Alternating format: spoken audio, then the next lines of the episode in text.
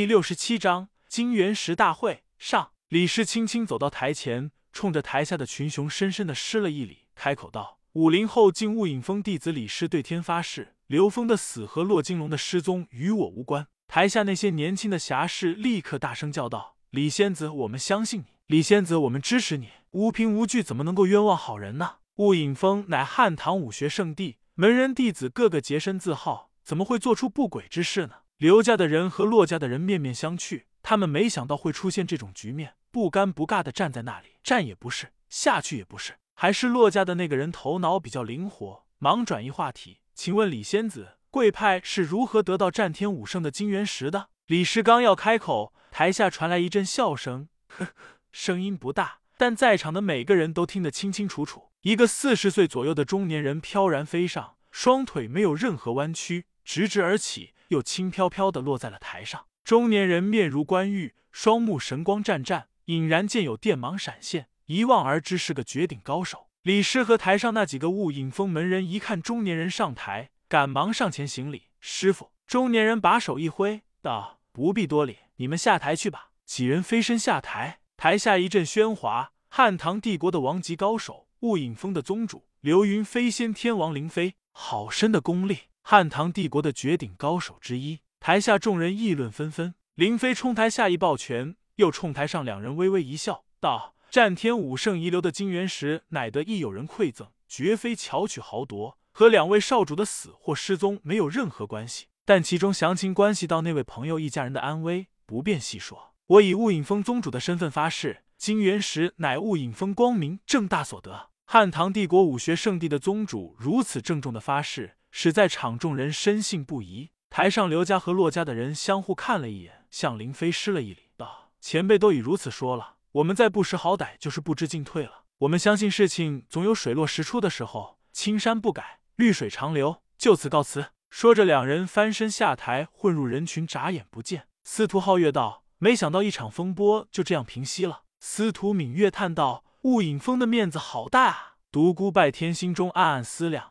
林飞好深的功力，不愧为汉唐帝国的王级高手。他又想起当日在长风镇时，李师曾说过，他师傅要他尽一切办法，甚至必要时可以不择手段，一定要要将金元石抢到手中，送回雾隐峰，以防落在有心人手中。可见此人手段一二。但刚才此人言谈举止恰到好处，尽显大家风范。他心中一惊，雾隐峰的宗主林飞不是一个思想开通、行事果敢的开明人物。就是一个隐藏在武林圣地之下的大枭雄。林飞从台上退了下去。雾隐峰的大弟子鲁峰坤再次登台，道：“诸位，请继续商讨战天金元石的归属问题。”台下有人喊道：“以武论输赢，胜者得之，败者弃之。”又有人喊道：“不能用比武来决定金元石的归属。难道武功高绝，但却是穷凶极恶之辈，靠武力赢得了魁首，也要将金元石送与他不成？这不是助纣为虐吗？”胡说！有雾隐峰宗主这样的绝世高手在此，还担心金元石落入邪人之手？有人冷笑道：“这样一来，金元石非雾隐峰莫属了。”说的有道理。那样的话，开这次金元石大会还有什么意义呢？雾隐峰还不如对外直接宣布，战天武圣的金元石为雾隐峰所有。有人笑道：“非也，那样一来，天下群雄怎么能够服气呢？召开金元石大会就不一样了，别派的高手或不屑或不便来此争夺金元石。”而雾隐峰有林宗主这样一位王级高手在此坐镇，谁能从他手中得走金元石呢？这样一来，金元石落在雾隐峰手里，就显得合情合理了。高明，最后这几人明显是在攻击雾隐峰。站在高台上的鲁峰坤脸色没有丝毫变化，待众人议论之声小了下来，才道：“关于金元石的归属，家师不会参与，更不会以武夺之。同时，雾隐峰只允许本代弟子参与此事，长老等一概不介入。”场下大喧，群雄没想到雾隐峰如此仗义，如此豪气，这不是摆明了将金元石让与他人吗？难道雾隐峰当代弟子的武功真的已青出于蓝而胜于蓝了？独孤拜天明白，雾隐峰的宗主、长老等人一定已发觉金元石早已空空如也，才表现出了这等气魄。这时，鲁峰坤又道：“大家如果有什么好的提议，可以到台上来说。”一阵爽朗的笑声传来，一个年轻人飞身上了高台。冲鲁峰坤打了个招呼，又冲台下抱了抱拳，道：“在下新明帝国王熙凤在此见过天下英雄，我认为还是应以比武论输赢来决定金元石的归属。”毕竟大家都是习武之人，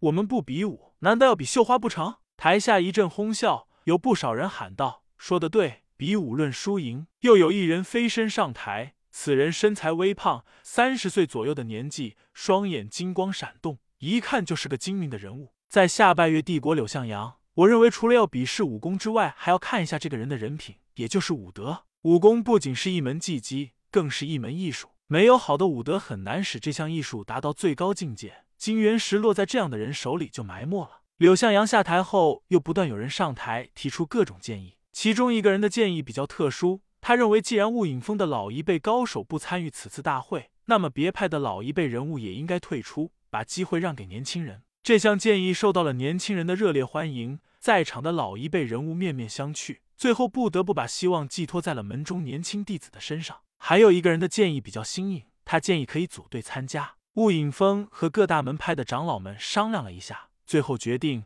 比武论输赢，可以自由组队，队员不得超过十人，比斗时公平决斗，不得以多欺少。其中一点耐人寻味，鼓励年轻人参加，不反对老一辈人物参与。老一辈人物只能够苦笑。经过一个多时辰的统计，共有七百多个小组报名。独孤拜天、司徒三兄弟、老七。张平和老骗子七人决定组成一个队，七人中除老骗子外都乐意报名参加。老骗子当时道：“我老人家这么一大把年纪，腿脚不灵活，更无意争夺金元石，我参加干吗？”独孤拜天笑道：“兵对兵，将对将，万一别的小组派上一个饭桶怎么办？只好请老人家亲自出马了。”老骗子气得直翻白眼。独孤拜天正要去报名，女扮男装的绝色少女出现在了他的身前。大块头，你要去干嘛？组队报名，本小姐不，本公子勉为其难和你们一起组队好了。少女一脸不乐意的道：“不要！”独孤拜天坚决的道：“你！”少女气结，紧接着大叫道：“有人打雾隐峰李氏仙子的坏主意！”独孤拜天也赶紧大叫道：“我的妹妹要嫁人，国色天香，谁有意过来？”喊完之后，两人非常默契的快速逃开。到了无人之处，二人停了下来，相互怒瞪着。好半天，独孤拜天开口道：“你干嘛？”太过分了！少女更是愤怒道：“你更过分！你当我是货物当街叫卖？”两人又相互怒瞪了好长时间。独孤拜天妥协了：“好吧，我同意你加入我们的小组。”哼，算你识相。这下可以说出你的名字了吧？少女沉吟了一下，才道：“盛南。”哈哈！独孤拜天大笑不已：“不许笑！快闭嘴！”哈哈！有人打雾隐峰李氏仙子的坏主意了。独孤拜天吓得赶紧飞身逃开。